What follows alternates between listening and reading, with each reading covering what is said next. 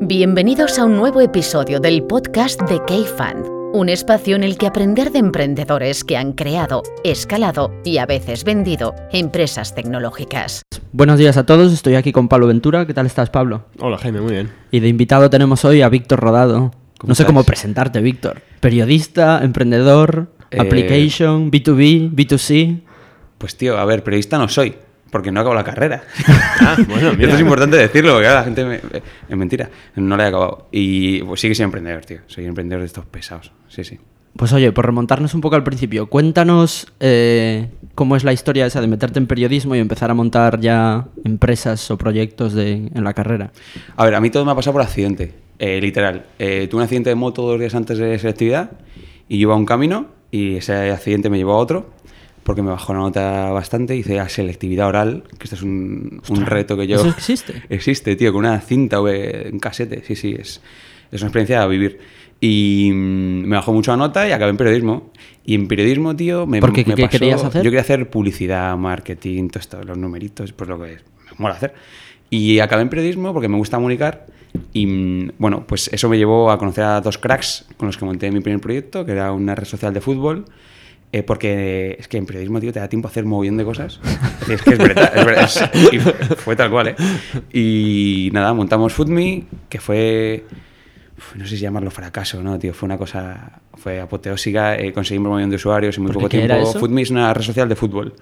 Muy ¿Pero parecido. para gente que ama el fútbol o para gente que quiere jugar al fútbol? O Para todo. Es decir, se nos fue la pinza. Era un Facebook y un 20, pero para, y un foro coches, esas tres cocha- cosas, pero para, para fútbol.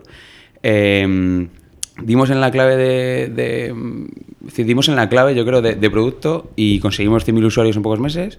Empezó a funcionar, pero tío, no teníamos ni idea de negocio y no supimos explotar el modelo. Nos compró el grupo Intercom. eh, la relación fue fatídica, fatídica, es decir, cuando nos compraron todo maravilloso, pero luego se fue al garete. Hubo ahí, salimos perdiendo incluso pasta los fundadores y, y eso, bueno, pues fue una experiencia brutal porque aprendí todo, aprendí una barbaridad de cosas, sobre todo de captación de tráfico.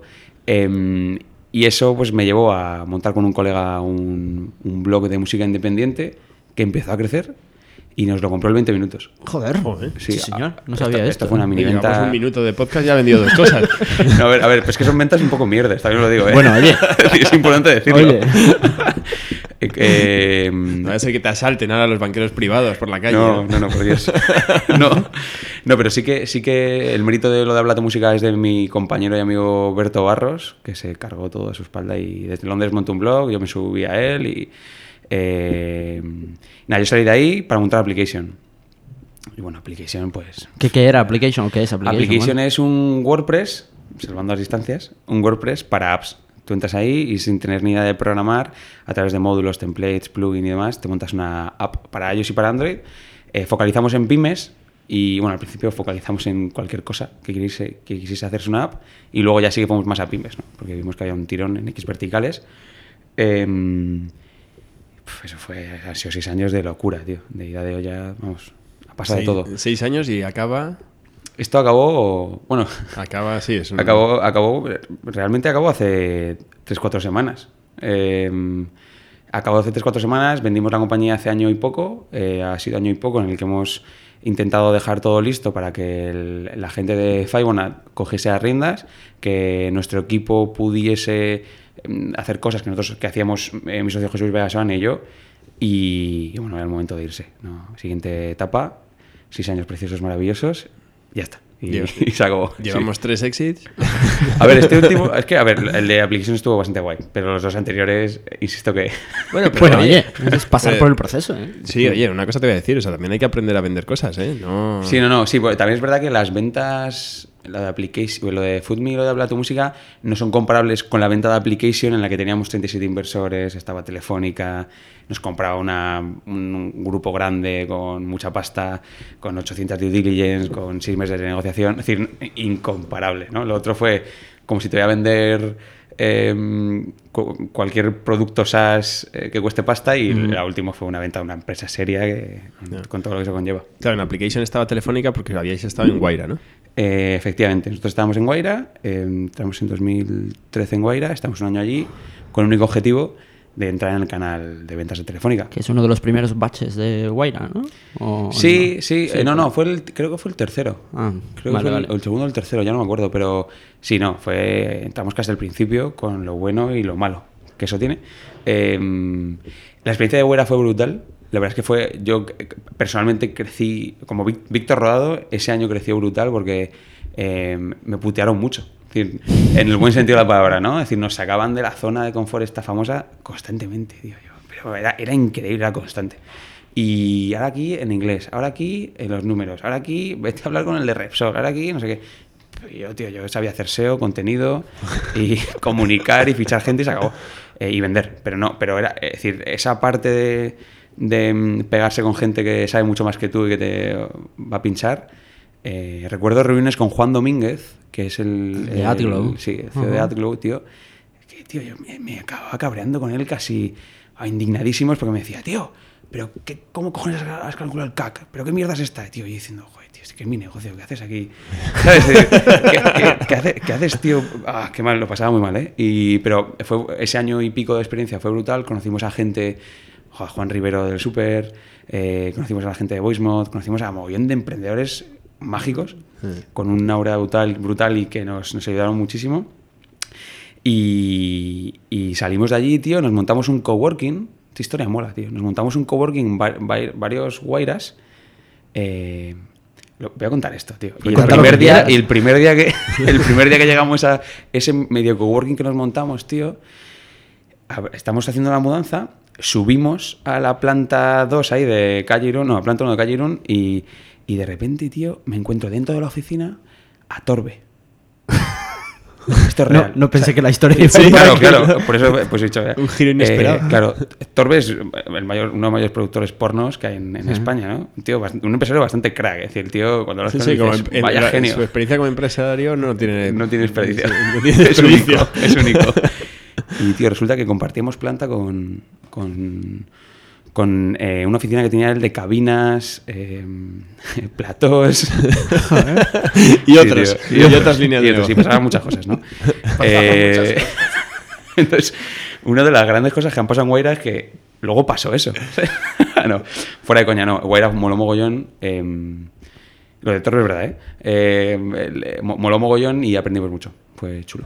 Oye, antes de volver un, un momentito a Guaira, eh, ¿qué tal la experiencia de vender SaaS a pymes? Fatídica, tío. Fue. No lo voy a volver a hacer nunca. Eh, esa es la conclusión. Nunca. Esa es la, la experiencia que te llevas. Sí, sí, no lo voy a volver a hacer nunca porque hemos conseguido venderle a muchas pymes, pero. Joder, tío, hemos sufrido una hora. Es decir, creo que es innecesario sufrir tanto. Se puede, se preguntar a cuántas pymes llegasteis a tener como... Yo qué sé, 40.000, 50.000, no sé. O sea, que no, números ya Sí, sí. relevantes. de- Sí, sí. ¿Y, al principio intentabais vender vosotros directamente?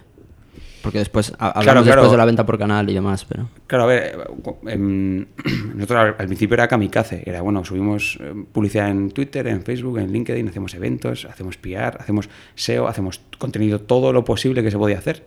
Lo hicimos, em, inbound, todo, curso, no sé qué, todo. Y, y, mm, cuando hubo un momento que nos dimos cuenta que no que ni serían los números el problema del SaaS tío al final es el famoso churn que te machaca el flujo de caja necesitamos casi 12 entre 12 y 15 meses en, en recuperar la pasta necesitamos un equipo brutal para que la gente para que la pyme llegase a esos 12 15 meses Porque ¿cuánto cobrabais por el SaaS? Eh, nuestro ARPU era 25 euros Teníamos un plan de 9, uno de, de 25 y uno de 60. Iba por ahí, ¿eh? Íbamos haciendo rebajas, que si no sé qué, y al final se quedaba ahí. Y mm, nos costaba mucho, tío. Nos costaba una barbaridad. Yo ahí me amargué, literal. Es muy Hasta- duro, vender a pymes es muy duro. Es hiper complicado. No... Y nos salían los números, pero era, era eh, al final era un tema de flujo de caja. ¿Qué pasa? Que luego si ibas a, ibas a, a levantar pasta y tenías que ir a valoraciones altas porque ya habías levantado pasta antes, te se juntaba un mix de cosas que te iban lastrando eh, y de repente un día dijimos, oye, ¿y si le vendemos esto a... Sí, vamos a, vamos a caladeros, ¿no? ¿Dónde, dónde están las pymes? Están, pues Telefónica tiene mogollón de pymes, Vodafone tiene mogollón de pymes, eh, AXA, Santa Lucía, Santander, toda esta parte más corporate y funcionó. Funcionó. No tiene nada que ver. Decir, la empresa cambió totalmente. Cambia todo. La estructura, cambia los costes, cambia el mensaje que das. Tu cliente ya no es la pyme. Tu cliente es el comercial que va a la panadería de Murcia a pegarse con la pyme, ¿no? Entonces cambia todo. Y tienes que hacer el, el, Swift este, ¿no? Para decir, "Ah, ¿y ahora qué? Y fue divertido, es decir, fue brutal como de repente pivotamos, no el producto, pero sí pivotamos totalmente cómo vendíamos esto y funcionó. Funcionó porque no, es decir, no, no fuimos capaces ni de vender a 500, a 500 pymes nosotros. Por vuestra... Sí, sí, no, no, eso fue... Y luego ya empezamos a hacer una cosa muy divertida, que fue, oye, me acuerdo perfectamente, eh, comprarnos licencias en masa, ¿no? Es decir, ya desarrollamos muchos modelos, que era, venga, revenue share y si el canal es gigantesco y, tu fuerza de ventas eh, se incentiva y, tiene volumen, y luego em, gente quería, eh, algunas B2B, es algunos corporates que querían innovar y te decía, venga, te compro 5.000 licencias, eh, regalamos los tres primeros meses a los clientes para apalancar un producto core mío, que es el que me da de comer, y luego ya, eh, bueno, pues empiezas ya, tu, equipo empieza a activar los clientes, a mantenerlos en, planta, a hacer upgrades, etcétera, etcétera. Entonces había varios modelos, no era solo, toma, vende esto y a ver qué pasa. Había un montón de modelos y, y fue guay, fue divertido. También duro, ¿eh? Porque nos recorrimos toda España viendo comerciales. Tú dile a un tío de... Perdón, pero dile a una persona que vive eh, en Córdoba, em, que no, tengo nada contra Córdoba, ¿eh? Me, me encantan las cordobesas y los cordobeses. Pudiste decir Lugo, no pasa nada. En Lugo. Estuvimos en Lugo también, tío. Em, y, claro, tú dile a una persona que lleva vendido toda la vida eh, telecomunicaciones, Que ahora va a vender esto. que va a vender apps, tío. Que va a vender apps. Y que el APK, y que el IPA, y que Android, y que iOS, y que el Apple Store y tal. Ya, es un reto de la espera. Es un reto loco. Entonces tienes que montar pues, otro, equipo que se encargue solo de los comerciales, otro equipo que se encargue de activar. Y bueno, eh, la verdad es que no sé cómo conseguimos 13 personas solo conseguir gestionar todo eso, pero, pero salió bien.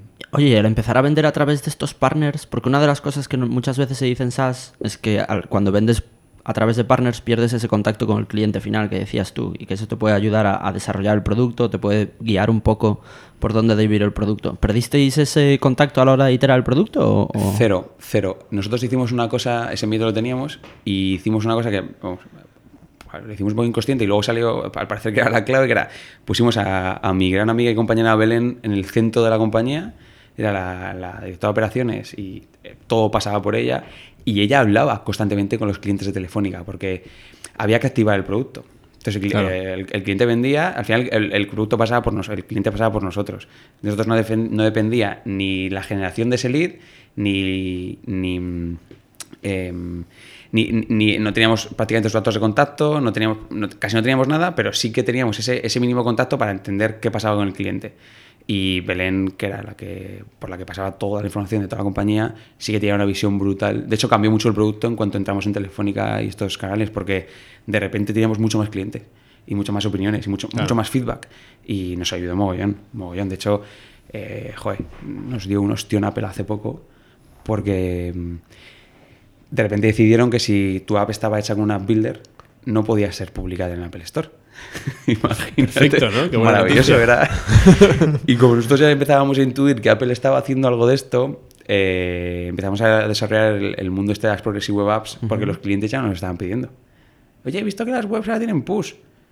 Y dices, "Oh", y te dicen 20, y te dicen 50, y te dicen 200, y dices, hostia, a lo mejor me tengo que meter por aquí. Y bueno, no somos tan buenos como Frontity, pero, pero agradecemos el, el comentario. como Pablo y Luis, pero bueno, intentamos hacer...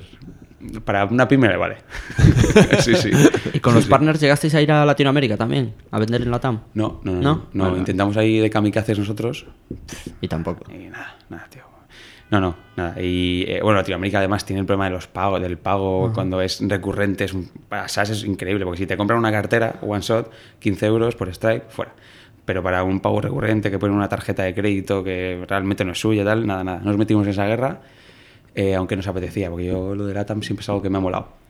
Pero un producto como application, nada, no encajaba. No.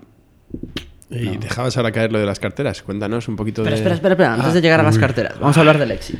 Bueno, vamos a hablar del éxito. Vamos a hablar del éxito. Venga, venga, Alexis. tú, aquí mandas tú. Cuéntanos un poquito, Víctor, qué tal, porque decías antes que ya habías tenido dos, pero que esos habían sido un poco exit de hobby. Eh, háblanos un poquito del proceso y sobre todo de cara a la gente que nos pueda estar escuchando, que puedan estar en ese proceso, vayan a entrar en ese proceso. Sea, aprendizajes que hayas tenido tú con, el exit, qué tal la relación con los inversores que ya tenías, con Guaira, eh, todo el proceso, etcétera. Vale, bueno, lo primero de todo, eh, mérito absoluto del éxito a, mi socio José Luis, porque es el que se comió toda la burocracia del mundo mundial, ¿no? Yo, al final hicimos una cosa muy divertida y muy necesaria, que fue, tronco, encárgate tú de este fregado y tú de que el negocio no se caiga. Aún así el negocio cayó un poco, porque al final el nivel de Que es estrés... inevitable, yo Menos recursos. ¿eh? Claro, el nivel de estrés. A nosotros nos pasó una cosa, y es que eh, nosotros no íbamos a vender la compañía, eh, pero salimos a por una ronda y nos encontramos con esta gente. Y esta gente nos dijo, no, no. Es decir, yo si entro, entro zacaza. Eh, llevaban tiempo buscando una builder, habían hablado con varios. ¿Esta gente te has Eh, dicho perdón, el nombre? Sí, no. eh, Ah, vale, vale. eh, En su momento se llamaban Mousi y ya se llaman Fibonat, ¿vale? Que han comprado varias empresas y han creado un grupo. Eh, estos venían de hacer publicidad móvil. eh, eh, compra programática, de hacer un mogollón de cosas más turbias y menos turbias. Eh, me refiero en cuanto a publicidad, ¿no? ya sé, todo el mundo de la publicidad, pues al final hay de todo, ¿no? Y eh, fue, muy- fue, la verdad es que han conseguido montar algo brutal. Flipo con lo que ha montado Alberto Zenalmor, que es el que flipo con lo que han hecho. Y nos acercamos a él un día eh, buscando una ronda, porque nos presenta Sixto Arias, eh, uno de nuestros inversores, y, bueno, pues, pues empezamos a, empieza a haber un, un entendimiento, nos dicen que no, que ellos compran la compañía, empezamos a due, due diligence. Algo que nosotros creíamos que iba a ser dos, tres meses. Nosotros, a ver, importante, nosotros vamos a una, por una ronda porque eh, el flujo de caja había meses que, me, que, Que apretaba, Que apretaba. Dijimos, tío, te- tenemos que estar tranquilos para que esto funcione. Y tenemos que empezar a captar talento top, sobre todo en la parte de producto y en la parte de ventas. Y...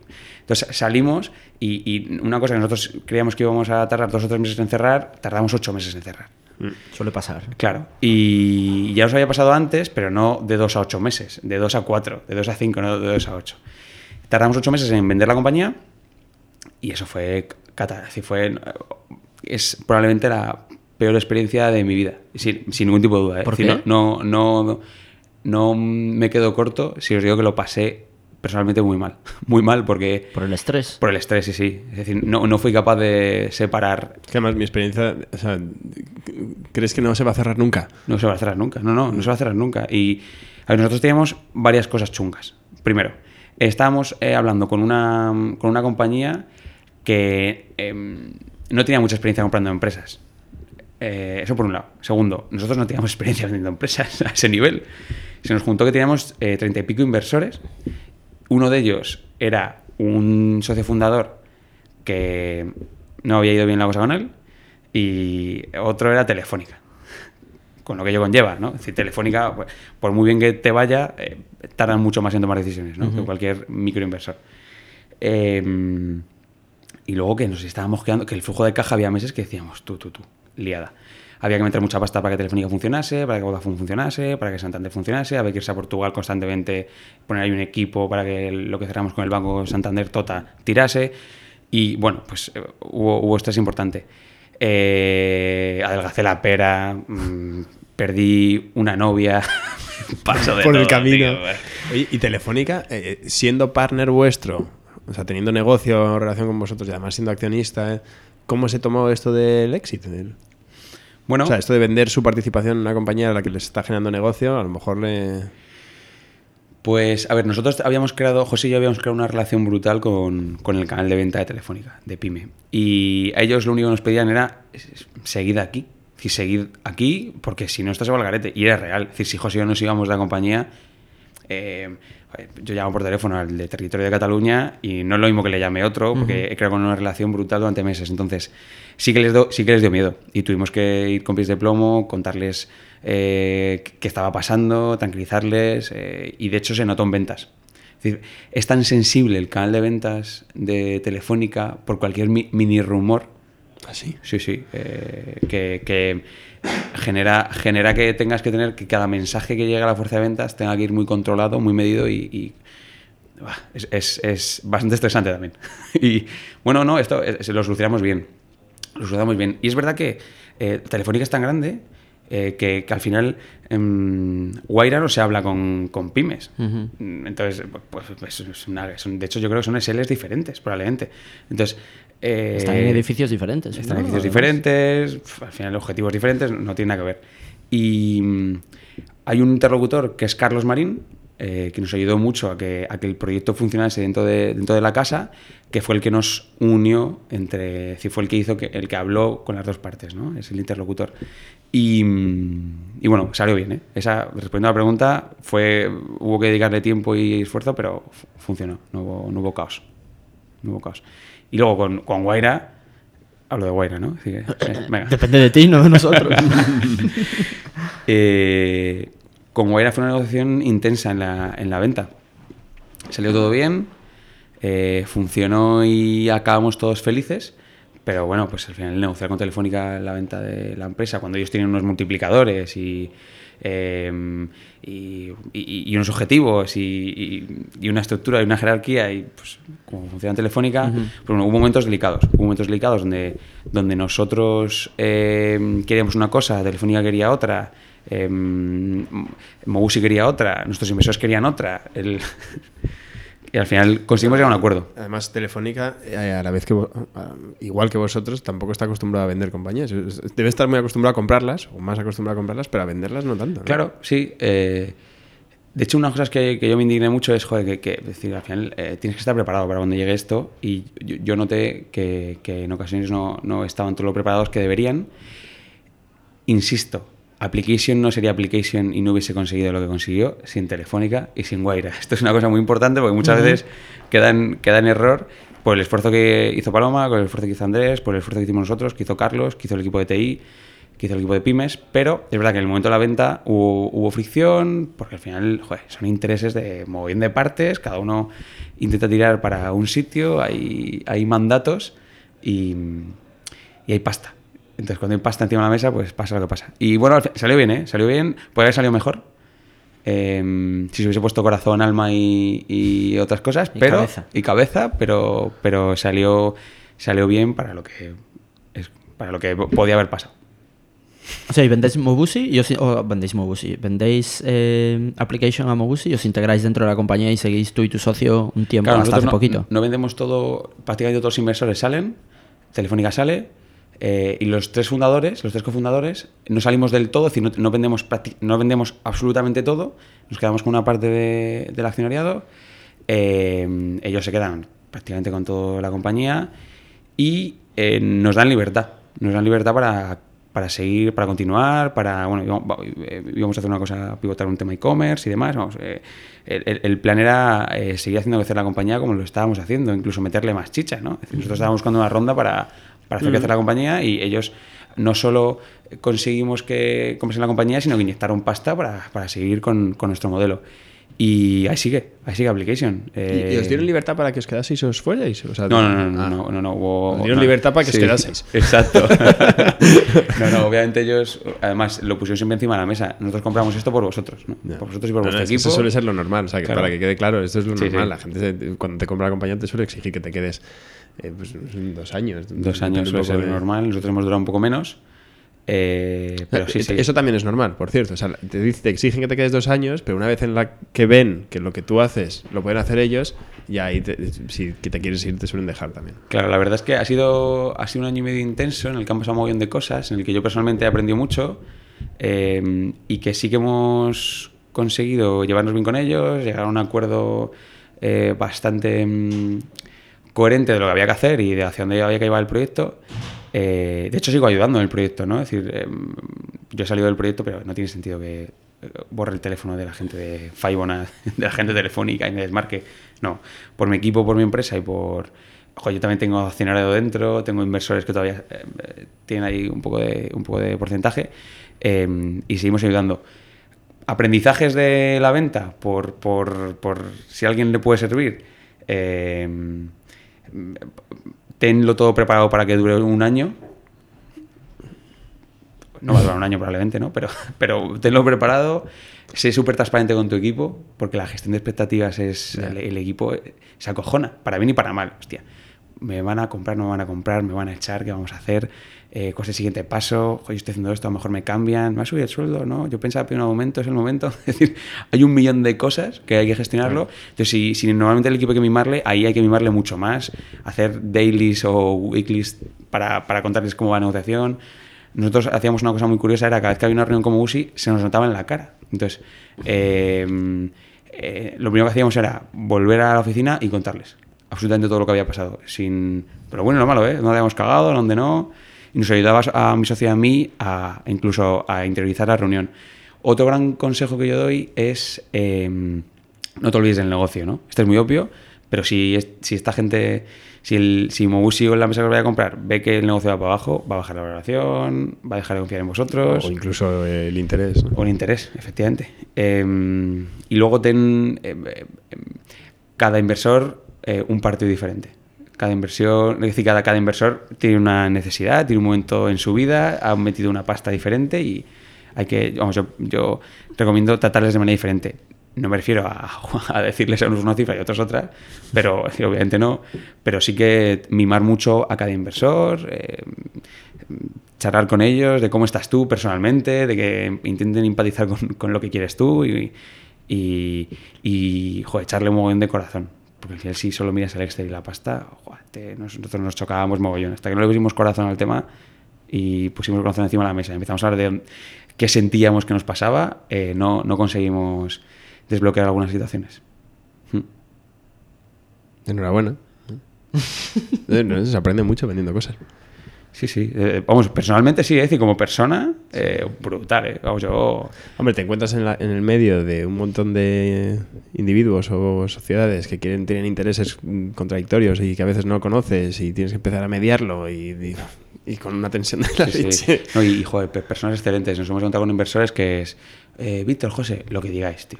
Lo que, ¿qué? lo que digáis, tío, venga. Eh, es que de esto sabéis vosotros, que voy a meterme yo aquí, ¿no? Te dan consejos, te ayudan. yo me he sentado con, con mucha gente, muchos emprendedores que, han, que habían tenido exits y una cosa me dijeron era, tío, tú tienes una, Víctor, tú tienes un interés y tu socio José tiene otro también hablarlo, ¿no? Eh, cada uno tiene un momento de vida, cada uno tiene unas necesidades, piensa, piensa llevar su vida hacia un lado u otro. Entonces, al final, hay que el, tema personal es, eh, no sé qué porcentaje, pero un porcentaje alto de lo que va pasando en un proceso de venta. A lo mejor es porque yo sea así y me gusta ponerle todo corazón, pero em, a nosotros nos pasó esto, sí, sin duda. Hablamos de carteras, Pablo. Ay, por favor, a mí me apasiona este proyecto. Ay, Application también, ¿eh? Pero... A ver, minimalism mola, sí. explica qué es minimalism, porque la gente, nosotros lo conocemos, pero habrá mucha gente que no puede no, conocerlo. Minimalism, minimalism es una marca. Es una marca que ahora vendemos carteras porque... Ahora cuento por qué, pero es una marca que, egoístamente em, lleva, es decir, tangibiliza el estilo de vida que tenemos mi socio Pepe, eh, Pepe Martín y yo. Es una forma de tangibilizar lo que pensamos, lo que queremos, hacia dónde queremos ir. Eh, eh, es una marca que, tiene tres valores muy claros, ¿no? La transparencia, creemos que eh, las empresas del futuro tienen que ser transparentes porque si no... Mm. Pues, sí, hablaremos de eso ahora. Claro. Mm. Segundo, em, la, ética real de lo que haces en el día a día, es decir, nosotros producimos en China y podemos subir fotos de donde producimos sin ningún problema.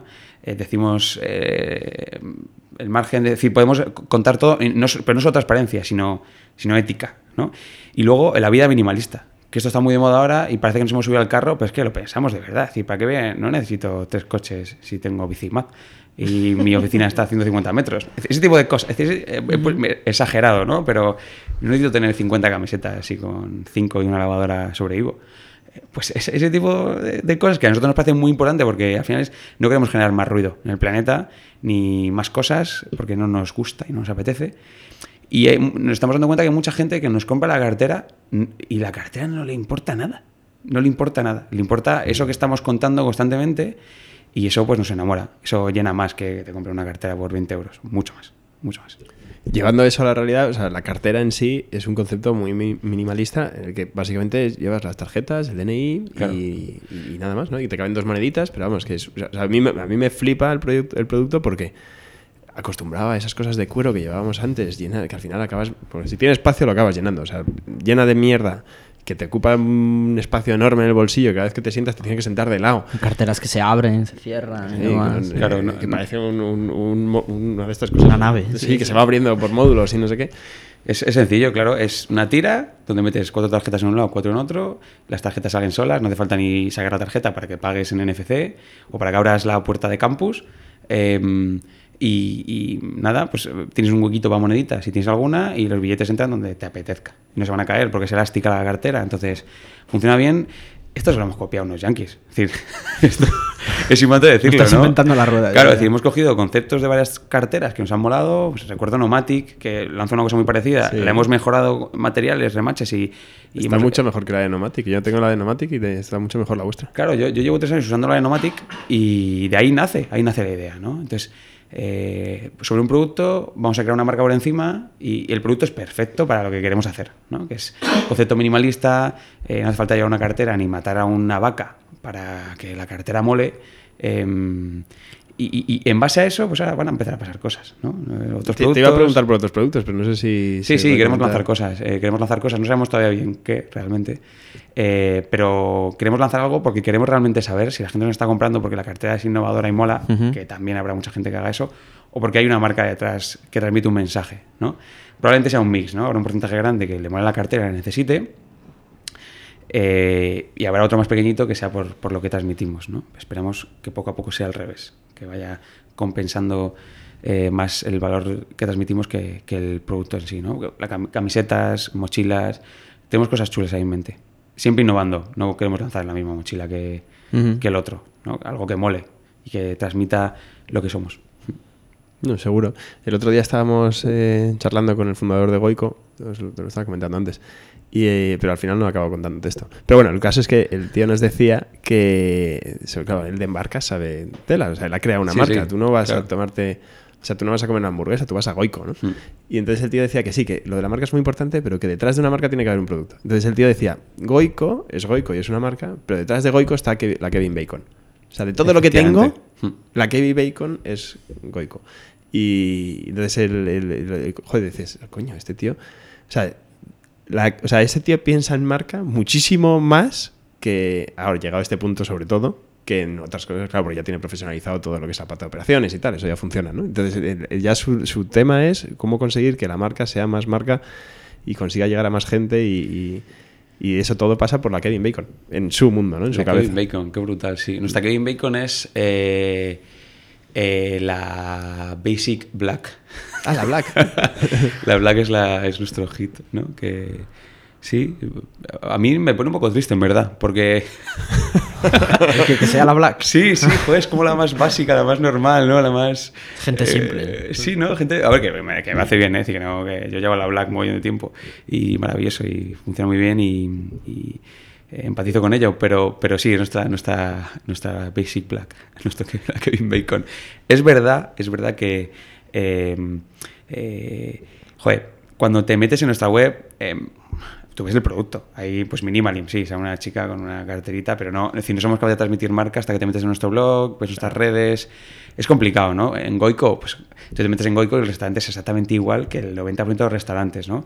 Pero eh, al final nos hemos dado cuenta que da igual lo que hagas, la marca es un tema de boca a oreja. Punto de la línea. La un- el, eh, da igual lo que hagas en la web, da igual lo que hagas en la newsletter, da igual lo que hagas, es el mix de cosas que entran en alguien y ese alguien se lo cuenta a otro. Ese alguien se lo cuenta a otro, para mí, es la marca. Y hay que tener mucho cuidado, ¿no? Porque si la cartera se rompe, eh, que el otro día nos mandaron, por ejemplo, la primera cartera rota de la historia, nos mandaron otro día una foto por Twitter. Joder, pues la mujer nos dijo, no, no, tranquila, si le ha recomendado a un mogollón de peña. Eh, le mandamos otra al instante, tal, ¿no? Y, y, claro, o sea, ese tipo de cosas son yo creo los que marcan la diferencia, ¿no? Hay Muro que se lo hace súper bien, Pompey lo hace súper bien, la gente de Witaka lo hace muy bien, eh, ese tipo de cosas molan. Y, y nosotros que venimos del SaaS, Pepe que viene de, de crear contenido, de hacer cosas más gordas en Telefónica y demás, eh, pues esto no lo tenemos en cuenta y estamos aprendiendo pues todo. De hecho, hablando cero. del boca a oreja hace poco, yo creo que te lo conté. eh, dos amigos de aquí de Madrid fueron al mercado de motores y después habíamos quedado en mi casa y aparecieron en casa con dos carteras. Y aparecieron, salieron del ascensor y dijeron: No sabes, nos hemos comprado dos carteras que molan mogollón. Te tienes que comprar una. Y sacaron y era, y era la vuestra. Está empezando a pasar esto. Víctor. que- Sí, señor. Está empezando a pasar esto Ah. y estamos muy contentos. Es decir, cuando pasa esto es la pera. Yo ayer estaba en, en Malasaña y vi una chica sacando la cartera. Y eso es. ¿Te una- acercaste? No me acerqué, tío. No me acerqué, no, porque estaba, estaba en una reunión. Entonces, Ah, vale, vale, vale, poco- vale. me, hubiese, me hubiese flipado, me hubiese flipado, me hubiese Sí. flipado. E- Ella fliparía más todavía. Claro, fliparía el doble. No, pero esto ha pasado, ha pasado que no se lo cree la gente. No se lo cree. No, no se creen que... Cuando no- vas tú a decirles, Sí, sí, "Oye, yo no soy se lo creen, no se lo de-". creen, no se lo creen. Te lo prometo que no se lo creen. Y tienes que enseñarle tu, tu carrete de fotos en el móvil para que vean que tienes 200 fotos de carteras y digan, vale, este no es tan friki. Los chinos estar-". haciéndolas. Claro, efectivamente, ¿no? Contigo el selfie. tal. ese, ese rollo, ¿no? Pero, pero es muy divertido ver eso y eso no te lo... joder, ni un SAS ni un nada parecido te lo da, ¿no? Ya Es lo que ya- tiene el producto, lo que tienen los átomos y no los bits. eh. los átomos, eso es. El- yo la recomiendo muchísimo, la verdad, y yo estoy encantado. la verdad. O sea, es que realmente es- a mí me soluciona mucho. O sea, de repente es, es- dices, dices, hostia, esto, esto tenía que ser así. O sea, en algún momento nos equivocamos y empezamos a meterle más cosas y más cosas. Efectivamente. Y eh, hay que volver atrás de repente. Efectivamente. eso Yo la tengo pendiente todavía. Joder, voy a contar una cosa aquí en directo. Voy a contar, Jaime. Creo que sé que vas a contar. La tengo que contar, tío. Conta. Yo escribí el otro día un WhatsApp a Jaime. Cuando lanzamos las carteras, le dije, Jaime, tío, quiero regalarte una cartera. quiero regalártela, pues quiero que, que, joder, quiero, quiero que la veas, la toques, me des feedback. Si te mola, te la quedas. Si no, me la devuelves. Esto es para ti, ¿no? Si eso- venga. Y me dice, no, no, no. No, no, no, no, ni de coña. ni de coña. Yo a las empresas como las vuestras, tío, o compro o nada. Es decir, ni de coña. No, no. No me ha comprado todavía. Eh, me- me- Ambas son verdad, Eh, ambas- ambas es son verdad, eh, sí. es verdad, me dijo- con honestidad me dijo que, que no la iba a usar, ¿no? Eh, y eso es súper honesto. Pero me sorprendió porque ese mismo día escribí como 20 WhatsApps a gente que digo, joder, quiero que tengan la cartera, tío, que me digan cosas. Además, pueden, pueden actuar de nodos, que al final es, ego- egoístamente es un. joder, Yo la recomiendo igual, ¿eh? Claro, es No la enseño porque no puedo, pero la recomiendo igual. Es que le voy a regalar una, tío. es que tú crees que, o sea, tú crees que tú eres muy minimalista, pero es que Jaime es ya, otro, otro rollo, ¿no? llega a un nivel de Y La voy a- compraré algún Pero día. ni voy a contar otra cosa, tío. Es que es importante contar esto. ¿Sobre mí otra vez? No, no, sobre Ah, ti no, vale, vale, sobre. vale. eh, tú, tú le conoces bien, mi, mi amigo Manuel Zafra. Sí. Eh, ¿cómo se- en Twitter, ¿cómo se llama, tío? Eh, Manu Zafra, Manu. Zafra, ¿no? Sí, sí, Eh, sí. bueno, este hombre, tío, este es más minimalista de Jaime, seguro. Tío, tiene la de Nomatic. es mi mejor colega. Y tiene la de Nomatic, y tiene la de la competencia, tío, porque se la compró y dice, ¿para qué voy a, para qué voy a coger la tuya? Si ya tengo Si esta, ya tío. tengo esta. Ni de coña tengo la tuya. Y te regalo, Manu. Que no, tal, la misma en negro. Que no, tal, que no, tal. Yo sí, sé que la tuya es mejor, no sé qué tal, que no. Decir, que hay gente más minimalista que tú, tío. Sí me gusta. Sí, El no próximo acepta, día se lo diré a Manu, cuando lo vea. Díselo, tío. Y no me acepta la, la cartera. Como tú sois las únicas dos personas que no vais a aceptar la cartera, tío. Un saludo, Manu. Indignación total, tío. No puede ser. Oye, ¿y esto de las carteras, las fabricáis en China? Estabas Sí. diciendo, después supongo que las enviáis, tenéis centros de, de distribución, me imagino, aquí en España. Em, ¿No? ¿O cómo lo tenéis montado ese tinglao? eh, em, yo me conecto con mi proveedor por WhatsApp, eh, con... La llamo mi china a la pobre, pero es decir, eh, una persona que está en, en, en Guangzhou, sí, no, en Shenzhen, perdón, en Shenzhen. Eh, hablo con ella, me, eh, hablamos de pedidos, de fabricación, de tal, tal. Ella fabrica, nos envía en avión, pagamos por DHL, nos llega a Becerril de la Sierra, que es donde tenemos el centro logístico. Yo no veo las carteras. Hoy, por ejemplo, que recibimos un pedido tal, sí que revisamos un poco, pero eh, yo no veo las carteras, las carteras se envían a- a- al cliente final, desde Becerril, a todo el mundo. A todo el mundo. Ahora, por ejemplo.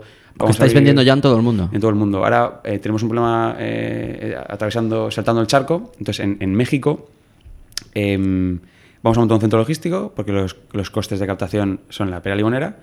Mandamos a México y México eh, ya mandáis desde China, entiendo. Sí, de China a México, perdón, sí, y desde México ya pues a cualquier eh, rincón de México que no pase frontera, ¿no? Porque que pase de la frontera de México a otro país es como si mandas desde España a otro país. Es decir, Ujú.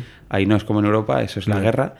Eh, entonces eso, nosotros no vemos el producto y nosotros nos dedicamos a vender, básicamente. En los mercadillos sí. Es decir, cuando vamos a un mercadillo, por ejemplo, al Mazcu, o estuvimos en el mercado diseño, hemos estado en otros mercados fuera de, vamos a uno. El de motores. Claro, es- a ese tipo de mercadillo lo que hacemos es, eh, el producto va de Becerril a, a nuestro coworking y del coworking, eh, bueno, pues vamos con las carteritas a venderlas. Y es muy divertido vender carteras en directo. Es muy divertido, es algo que recoge. ¿Por qué?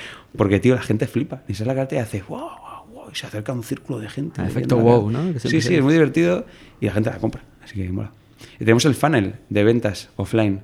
Hay un post en el que contamos, medimos eso. Estuvimos midiendo cuánta gente se acercaba, cuánta gente compraba. ¿Ah, sí? Sí, sí. Cu- Cuéntanos un poco vuestro approach sobre, sobre lo que decías antes de la transparencia. O sea, el por qué y eso cómo lo lleváis a la realidad. Bueno, a ver, eh, yo ya intenté esto en una application, pero era muy complicado. Porque teníamos inversores, eh, bueno, era, era complicado, ¿no? Y, y no, no, no cuajo. Eh, yo siempre, a mí me, me mola mogollón em, que la gente sepa lo que hay y lo que no hay, No, es decir, lo que funciona y lo que no funciona. Entonces, eh, desde el principio mi, mi, mi, socio Pepe es igual que yo, es igual de friki de la transparencia y de la honestidad que yo y de este rollo. Y eh, sumándonos al carro de Tommy, de Tomás Santoro y de la gente de, de Buffer y gente que hace uh -huh. eso de manera extraordinaria, dijimos, tío, vamos a empezar contándolo todo. El objetivo, es decir, luego han empezado a pasar cosas, ¿no? De, cuando hemos hecho esto, ¿no? ¿Por qué? Porque eh, nos escribe gente diciendo, oye, joder, ¿cómo hacéis esto? ¿Cómo hacéis lo otro? Por ejemplo, vamos a montar una, una escuela. Eh, con, es decir, están empezando a pasar cosas, negocios alternativos, eh, basándonos en la transparencia que no creíamos que iba a pasar, ¿no? Eh, y, y, y, siempre ha sido, es decir, nosotros pensamos que las empresas del futuro tienen que ser así. Pero, por ejemplo, por Entonces, llevarlo a la realidad. O sea, alguien que no sepa, ahora, que no, alguien, algún oyente que esté pensando en comprarse una cartera y diga, oye, pero hablaron mucho de transparencia. O sea, un oyente se puede meter en la página de Minimalism o a, en donde tú digas ahora y ver qué hay cosas de Minimalism. Claro, tú entras en minimalismbrand.com y arriba tienes un botón que pone transparencia. Entonces le clicas y además de mmm, contarte un poco por qué la filosofía que está detrás de todo esto, eh, hay un botón que si haces un pago por tweet, eh, es decir, no, esta transferencia, transferencia no es totalmente gratis. Eh, ha habido gente que nos escribe diciendo, oye, no quiero hacer esto, y se lo enviamos. Pero, pero pago por tweet quiere decir tuitear, que estás claro, viéndolo. Tuitear no o postear en Facebook o postear en, en alguna red para desbloquear ese contenido. Entonces, eh, es un dashboard donde tienes todo. Cuánto hemos vendido ayer, cuánto llevamos hoy vendido, cuánto hemos vendido el último mes, la tasa de conversión, cuál es la carta que más se vende, el tráfico, el rebote, porcentaje mobile, porcentaje desktop, todo, eh, incluso por dónde viene la venta. Es decir, cuánto hemos ingresado por, eh, por SEO, por tráfico directo, uh -huh. por social ads, por todo esto. Contamos todo y luego también contamos, que esto es importante, las cosas que nos van pasando. En nuestro blog contamos, joder, la hemos cagado en los envíos, eh, esto que bien nos salió, que bien nos salió patrocinar a Buenilista, eh, qué mal fue, contamos todo, qué mal fue el, primer pedido porque la liamos pardísima con, los envíos, contamos todo, lo bueno y lo malo. Eh, contamos nuestro modelo, hay otros modelos, estamos contando el nuestro, y se nos está acercando gente que nos ayuda de manera totalmente altruista y gente que nos pide información increíblemente cracks, gente que tiene productos increíbles que, que, que, joder, que mola mogollón ayudarles, porque abren los ojos, abren las orejas y ¡buah! y te escuchan. El, el, yo creo que la, bueno, la primera empresa que yo vi que hacía esto era Buffer y lo vi hace bastantes años. Entonces, desde entonces, me, cada no sé cuánto me meto y veo qué cosas están haciendo, porque además es que aprendes mucho. Sí, sí. Y, y, y, fíjate cómo. Yo era usuario de Buffer, pero llegué al punto de decir. O sea, por, por esta empatía, de decir, estos tíos están compartiendo todo conmigo, su servicio es gratuito para mí. Y llegué a un punto de decir, joder, lo estoy usando, yo, estoy, yo, yo, quiero pagar a estos tíos. O sea, yo, yo, estoy dispuesto a, quiero decir, yo quiero que esto siga, ¿no? Y entonces, como lo uso, estoy no es una donación, es, yo estaría dispuesto. Total, le escribí un, email al founder y le dije, tío, me pasa esto, yo uso tu servicio de esta manera, eh, no hay manera de que pague. O sea, no puedo pagar, no, no me dejas pagarte. Y, y me contestó y me dijo, no quiero que pagues quiero que sigas usándolo gratuitamente. Mi objetivo y nuestra estrategia pasa por aquí y no son tus, tus usuarios los que queremos tal, tus usuarios queremos que sigan siendo usuarios de esta manera y lo, o sea, no es, no es un fallo de la estrategia, no es un fallo del modelo de negocio, del pricing o del, es, un, es estratégico. Pero, o sea, me flipó tanto, ¿no? Y, y, y yo decía, joder, este tío, macho, me cago en la leche. Me, me quito el sombrero, vale, pues no te pago, no sé qué. Y estuvo, fue, fue, fue, muy alucinante, la verdad. Y por eso Pablo se compró una cartera con nosotros porque quería pagar por fin. bueno, por sí, algo. A, a, indirectamente a Buffer. Pásale, vosotros que sí que podéis pagar a Buffer, pagarle por mi parte. pagamos, ¿no? El, joder, pues sí, ¿no? Eh, a ver, esta gente juega otra liga. Juega sí, sí. otra liga muy ah, guay, además. ¿Ya llegaréis? Sí, ya llegaremos poco a poco. Eh... ¿Cuántas carteras vendisteis el mes pasado? Ya que es todo transparente. Bueno, no, no me puede... acuerdo, te prometo no me acuerdo. Eh, llevamos 5.000, casi 6.000 en total. Uh -huh. eh, ¿En cuántos no meses recuerdo. o cuánto tiempo lleváis vendiendo? Esto realmente empezando a vender octubre, noviembre. Vale. Octubre, noviembre. Pero no me, te prometo que no me acuerdo. Eh, lo pueden ver en el panel de métricas. Sí, el mes pasado vendisteis 11.000 euros. 11.000 euros, sí, ah, con un ticket medio sí. de mm, creo que 21,90 o algo así, el carrito. Pues eso, el cálculo ahí sale. ¿Y qué margen le sacáis a las carteras? Eh, eh, venga, los, voy a darte un rango. Ah, esto no está en la... Eh, esto es lo único ah, que no contamos, perdón, perdón. Bien, Jaime, bien. Qué genio, eh, qué genio. no lo sabía. A ver, es, un marque, es, un, es un margen menor que el de mercado. Es decir, uh -huh. normalmente en unas carteras suele haber mayor margen que el que tenemos nosotros. Eh, pero te, también te soy honesto, las carteras son un caballo de Troya. Uh -huh. Eh, queremos que mucha gente tenga carteras, que mucha gente tenga la marca, que mucha gente hable de nosotros, porque nuestro concepto no es vender carteras. Hacer más cosas. Es ¿eh? hacer, es hacer cosas molonas, tío. Hacer cosas molonas bajo la marca que tenemos y, y diversificar y hacer incluso servicios, te digo. Es decir, no es una cosa, es decir, queremos crear una marca, una marca y que pasen cosas bajo esa marca. Entonces, em, bueno, pues, nuestro objetivo no es el margen. Nuestro objetivo es rentabilizarlo, es decir, ganarle dinero a, a cada cartera, pero sin volvernos locos. Mm. ¿vale? Por, por entender un poco la filosofía. Que de hecho lo tocabas antes por encima, lo mencionaste y el otro día comiendo me lo contabas, que estáis pensando, no sé si se puede contar, pero ya lo has Sí, contado dale, tú, dale, estáis dale. pensando en montar una escuela. Claro, claro, estamos pensando montar una escuela de e-commerce porque nos hemos dado cu- dado cuenta de tres cosas. Una muy genérica, que es que joder, cada vez hay menos gente feliz. Os lo prometo. Decir, esto es una cosa muy filosófica, pero yo flipo, tío. Flipo. Sí, sí, como es verdad. La gente, cada vez gente menos feliz y nos hemos dado cuenta que uno de los principales problemas es que o ganan poca pasta o no son dueños de su tiempo o trabajan para alguien que no les mola. O... El mundo profesional suele estar en el centro. ¿no? Segundo tema, eh, a la gente le da miedo el mundo tecnológico. Un e-commerce es cero tecnología. Es decir, eh, si tienes un Shopify y tal, eh, realmente la tecnología no es el core, ¿no? Depende del tipo de e-commerce, pero normalmente la mayoría de los e-commerce no es el core. Y, mm, y el tercer punto es que están ansiados de, de formarse por este nuevo mundo que viene, ¿no? Entonces, eh, el e-commerce es algo por el que la gente suele empezar a aprender porque tiene una barrera muy baja eh, de entrada, ¿no? Tanto en tecnología como en inversión, como hacer pruebas y demás. No es, no es algo loquísimo como montar un SaaS eh, o hardware y demás. Y, y qué pasa? Que, que, joder, hay mucha gente que nos pregunta, tío. Mucha gente, mucha gente. Entonces vamos a montar una cosa con Google Campus muy chula, que ya comunicaremos, solo para mujeres. Eh, Joder. sí, muy chula con ellos para, para empezar a formar a gente y empezar a testar qué tipo de formación necesitan, qué quieren, muy colaborativo, totalmente gratuito, eh, ver, ver eh, qué, qué necesita el mercado. Y sí, queremos montar una escuela eh, verticalizada en el que vengan los mejores a contar de verdad lo que han hecho, lo que han hecho de verdad. Es decir, no, no me vale, no, no quiero un consultor, quiero un tío que se haya pegado y que se haya metido en el barro, eh, porque la gente lo necesita. Eh, de ver- de- lo, lo digo de verdad, es decir, creo que la gente empieza a necesitar controlar sus araos, su vida, llevarlo por un lado o por otro, y el e-commerce es algo que te puede empezar a ayudar, ¿no? A lo mejor no es la solución definitiva, pero te puede ayudar a, a ver que eso no es tan complicado de conseguir. Bueno, otra, otra, otra filosofía, tío. Estoy filosofando un mogollón. No, está bien. Vacaciones. en- es lo normal. Disfruta tú que puedes. Eh, luego, luego. Eh, en, en términos filosóficos, eh, por ejemplo, los de Nomadic que comentabas tú, son unos de vuestros competidores o productos alternativos y que en filosofía pueden tener eh, Mm. cosas parecidas. Eh, yo tengo varias mochilas suyas y tal. Sí, sí. Eh, ellos utilizan mucho plataformas de crowdfunding para, para financiar sus nuevos productos, proyectos. ¿no? Entonces, eh, ¿eso no lo habéis hecho? ¿Te lo planteas? ¿no? Lo planteamos, nos mola. eh, nos mola, porque no, no tenemos un. Es decir, no, no queremos meter inversores. Perdón. No, no, Eh, dilo, dilo. no, no queremos, no es el momento, ¿no? Es decir, eh, no, no- no nos cerramos, pero no es el momento, a- es decir, hasta que no realmente creamos que necesitamos pasta de verdad, una empresa funciona sola, tenemos un flujo de caja que mola, que da margen, que da rentabilidad. eh, el día que queramos lanzar un nuevo producto, que lo tengamos clarísimo, que lo testemos y que funcione guay, sí, sí, eh, crowdfunding es una opción. Es una opción y hablaremos con gente que sabe de crowdfunding y, y nos sentaremos con ellos a ver cómo lo, lo, lo gestionamos. Jaime acaba de encender el aire Sí, acondicionado. pero, pero parece un ventilador. SpaceX, El- ahora. Exacto, SpaceX. ya estoy, ya estoy. Sí, sí, crowdfunding es una opción.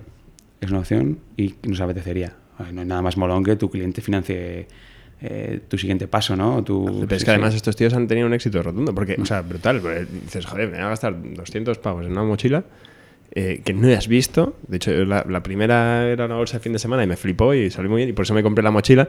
Y la mochila es un rollo, me voy a Nepal un Mm. mes. O sea, Sí, quiero sí, decir, sí, para llevar el ordenador y, una y un, un cuadernito donde yo escribo, me sobra espacio de la leche. Pero bueno, ya la he comprado. O sea, si la hubiese visto, no me la hubiera comprado. Y esto me ha hecho comprar. Claro, claro, Pero, o sea, que eh, cuando me vaya un día pues, a trabajar a Barcelona, entonces sí que la usas más, pero me sobra espacio. Pero quiero decir que es una muy buena manera de. Y además con, Es una buena manera. de de transmitir los valores de la marca, porque con un vídeo, claro, en, en- cuando tú entras en el proceso de compra en Minimalism y compras la, cartera, joder, tienes muy pocas oportunidades de transmitir al cliente tu filosofía, pero Sí. en un vídeo de 5 minutos o de 3 minutos, eh, decirle quién eres, qué es lo que haces, por qué lo haces y lo que te, le estás ofreciendo, joder, es, es mucho más potente, ¿no? Totalmente, totalmente. Y, y es algo que nos hemos planteado por eso que acabas de decir tú, ¿no? Porque hay que transmitir marca y el crowdfunding es una plataforma brutal para llegar a gente a la que no sueles llegar. Por ejemplo, lo que hemos hecho ahora. Es decir, estamos intentando llegar a gente que no puedes llegar por, por Facebook, Instagram y demás. Patrocinando Buenirista. A ver si Jaime nos deja patrocinar sus historias. Eh, No me lo has dicho antes, pero hablamos. eh, eh, ¿Sabes? Intentando llegar a otro público y el crowdfunding es mágico para eso, para ir a un nicho que es complicadísimo llegar y que es un tío que te va a recomendar la marca sí o sí, si ha pagado por adelantado algo y demás. Ocho meses antes, Sí. una cosa así de locos. ¿eh? A mí siempre me ha dado mucho miedo el tema de la competencia, ¿no? ¿Qué, es, qué producto sacas y qué de innovador es para que no se meta en esa vorágine de productos perdidos en un marketplace? Es decir, creo que hay un tema de decir, el crowdfunding no solo subirlo ahí, sino luego meter pasta en captación. De visibilidad, dices. Claro. No, hay que hacer, o sea, sí, sí, sí, hay que invertir también, Hay que invertir. Es decir, ese es el canal de venta, ¿no? Pues como es, un- es una web más, es un apéndice más de, de- es un canal de venta más en el que hay que meter pasta para llevar tráfico, para que funcione. Y es verdad que yo ya estoy un poco saturado en redes de eh, mochila molona, maleta que hace magia, eh, ¿sabes? Em, Instagram es espectacular, Es increíble. con los el anuncios. despertador Todo. que da un salto y te hace el café, es decir, ese tipo de cosas. yo estoy empezando a decir, ¡oh, qué saturación! Entonces, bueno, cuando llegue el momento veremos canal qué hacer, qué hacer. Sí, a ver qué tal funciona. Oye, Víctor, antes de acabar eh, y entrar en las preguntas habituales, una hablando de las carteras, eh, ¿cómo llegasteis a la conclusión de hacer las carteras patrocinadas? Lo que tenéis de Revolut, ese tipo de cosas. Bueno. Ahora estáis haciendo una de Mad Cool, creo, que he visto en Instagram. Sí, eh, bueno, la de Mazcool no ha salido, pero, pero sí. eh, Gracias, Jaime, otra vez. no, vamos, vamos a ir al Mazcool a vender carteras. eh, eh, bueno, cuando escuchen esto ya habremos estado, pero Sí. en el Mazcool habrá pasado. Pero bueno, que estaremos en más sitios y eh, lo informamos en nuestro blog. A ver, la idea era, eh, oye, metemos un poco de pasta para montar la empresa, pero vamos a intentar buscar una forma de financiarnos rápido eh, eh, y, y que nos dé más branding. Entonces hablamos con Campus y dijimos, oye, Rufo, tío, eh, ¿esto qué? Eh, lo, ponemos el logo de campus y eso regalamos a la gente que venga aquí a dar charlas y demás. Y lo vieron clarísimo. Hicimos una carta personalizada. Luego hicimos lo mismo con Ironhack. Hicimos un- lo mismo con un método de pago de un gran banco. Hemos hecho cosas con más escuelas que no hemos ido publicando. Es decir, entonces ¿esto qué nos permitió? Nos permitió tener un buen montante de pasta para poder hacer pedidos grandes y bajar el coste de, Claro. de precio de, de- Bueno, pues pareció a lo que hacen en un, en un crowdfunding, Ajá. pero nuestra forma de- de, B2B. Claro, es un B2B y seguimos haciendo cosas, ¿eh? Ahora, por ejemplo, estamos intentando ir a equipos de fútbol americanos, eh, universidades americanas que se gastan dinero en merchandising y dices, pero esta gente, tío, es brutal. No, o sea, obsceno, sí, sí, sí, sí, obsceno. es obsceno, tío, y además la gente lo compra y es, es muy, muy, muy fan y, y amante de lo que hacen. Es decir, que lo compran y, y lo enseñan y es brutal. Entonces, bueno, sí, es algo que está ahí. Es un... es que también es verdad que tengo que intentar... Eh, he estado tanto en el B2B que ahora necesito como un año de... de- no, Descontaminación. de descontaminación del B2B, tío. Pero bueno, sí es verdad que, joder, al final tienes de contactos y tal, y como el producto mola y tal, pues es- es- eh, a la gente le gusta. ¿Te ves en un futuro volviendo al B2B? ¿O no, way? Sí, sí, sí, sí. ¿Sí? Claro, claro. Sí, porque se me da bien. Entonces, eh, joder, me, lo- me divierte, pero es verdad que hay que darle un poco de, de- de espacio. De espacio, sí, sí. Porque es un mundo que. Está bien desintoxicarse un Claro, un poco, siempre un poco cuando cambias de aire. sí, sí, un poco, un eh, es eso. Es eh, un accidente eh, que ha llevado a entender que el B2C mola, es divertido y, y- y es rentable. Así que, bueno, ahí estamos, luchando. Luchando, ¿eh? Porque me- también estamos luchando, ¿eh? Parece que no lo pasamos muy bien y tal, pero que estamos pinchando ahí, luchando cosas chulas, sí.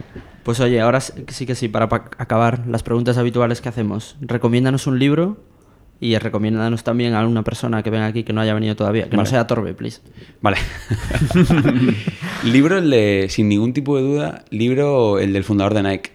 Ah, está muy bien. No sé, a mí es que me gusta mucho porque le pone alma y corazón al libro, ¿no? Que es algo que... Está muy bien. Se lee Sí, muy eh, fácil también. sí. Lo tengo yo tuyo. Lo tengo Sí, ahí en, la sin mesita. leer, Sin leer, sí, sí. La Es- de noche está. Es muy bueno porque habla de su vida. Sí, está muy bien. No habla de números y demás también, ¿no? Pero habla ¿Cómo un se poco llamaba? de... Decir el nombre para que... Oh, pues se me ha olvidado. Sí, a mí no me acuerdo tampoco. Eh, es, es, es muy Mr. Wonderful el nombre. Eh, Just- Mr. no es Just Do It, eh, pero, No, no es Just Do It. pero va por ahí el tema. voy a buscarlo, voy a buscarlo. Sí, y una persona, mientras lo busca Jaime, joder, pues una persona, tío, me has pillado. Sí, son dos, son dos, eh. No me lo he O pensado, sea que el- tío. el podcast de We Are Knitters no te lo has escuchado hasta el final. Sí, sí me lo he escuchado, tío, Ah, pero no vale, había vale, pensado vale. en la pregunta, tío. No había pensado, no había pensado, no había parado a... Venga, sí, a, al equipo de Kids. Creo Ah. que está muy chulo que vengan aquí, que cuenten lo que están haciendo y cómo lo están haciendo. Creo que joder, eh, mola, mola lo que están haciendo y el concepto, el concepto es totalmente innovador y se adapta mucho también a- al futuro, ¿no? A las empresas del futuro. Y si os apetece, voy a meterle un fregado, porque creo que A ver. Creo que. mm, em, es verdad que, que no ha montado ningún unicornio ni la liga parda, pero creo que es una persona que tiene las bases de, de lo que hay que hacer en el futuro y, y de lo que ha pasado en el pasado y lo que se está pasando en el mundo tecnológico brutal, que es eh, Manuel Zafra, que hemos hablado antes de él. Y es una persona. Sí, es verdad. Es una persona que, que tiene una visión muy peculiar y muy especial de hacia dónde va todo. Eh, Molaría. y, Sí, y es muy interesante, es muy interesante. Tiene un coworking también, el de Torbe. Donde antes, Ah. eh, lo que antes era tal. El, Living, el- ¿no? Por hacer un poco de Living. Sí, en calle Irún. eh, espectacular, es decir, espectacular donde está, eh, el espacio es brutal. Y mm, yo creo que puede ser muy interesante que venga aquí a contar lo que piensa de la vida, eh, es decir, de la vida tecnológica, de la vida en. Pues después le mando un mensaje a modernos. Pues Sí. está guay. No, y, a, y a los de Kids, yo creo que está Abre el Melón. Kids es una participada de acá, o sea que abre el melón de empezar a traer participantes. ¿Cuántas ediciones llevamos ya del podcast? 35. Y no hemos traído nunca una Nunca. participada. Creo que a lo mejor nos estamos pasando de, Yo creo de que no. discretos. A no ser que nos estemos olvidando de uno, yo creo que nunca ha venido nadie. Es curioso porque yo soy inversor con vosotros en, En Frontity. En Frontity, tío, y no lo he dicho. Es decir, no, no he dicho que vengan ellos, así que a lo mejor Pablo y Luis me matan, así que Bueno, si que también. una, tiene una historia curiosa también. Sí, sí. No, pues si es que todos, prácticamente Sí, todos, los que hemos sí, sí, invertido, sí, yo creo que, vamos, por no decir todos. Ah, bueno, el único que ha venido es Iñaki Cenarro, en el primero, pero no Pero no tenía vino learning como fundador, claro, nada, venía nada. como extrovit, ¿no? Sí, sí, sí. Qué maravilla. Pues Pues, sí. nada. El libro de Nike es Shoe Dog. Ah, es verdad. Que me olvidaba, Shoot no me Wow. acordaba. Joder, pues no me acordaba, tío. Yo tampoco, Pero yo vamos, hubiese estado un rato pensándolo y no lo hubiese sacado. Y lo hay en español también, para Sí, la gente sí. que no quiere leer en inglés. Yo me, lo- yo me leí en español, me, lo- bueno, me lo regalaron en español y, y, eh, hasta el final. Es decir, pues, eh, léelo hasta el final. Está muy, Mucha sí, que al final cambia un poquillo. final hace sí, pum, sí, pum, sí. Y mola mucho cuando habla de Jordan y demás. Está muy guay. Pues oye, Víctor, mil gracias por haber venido. A vosotros, eh, me lo he pasado súper súper guay. Muchas guay. gracias. Sí, al sí. final iban a ser 40 minutos y llevamos una hora. ¿Ah, sí? Sí. Es culpa de Víctor. Cortadme en lo de Guaira. no. No cortamos. Gracias a ti también, Pablo. Venga, Un placer. adiós. Y a los que han llegado hasta aquí, recordaros que podéis encontrar más podcasts en blog.cafan.bc y en Twitter en arroba. Volvemos en dos semanas. Hasta luego.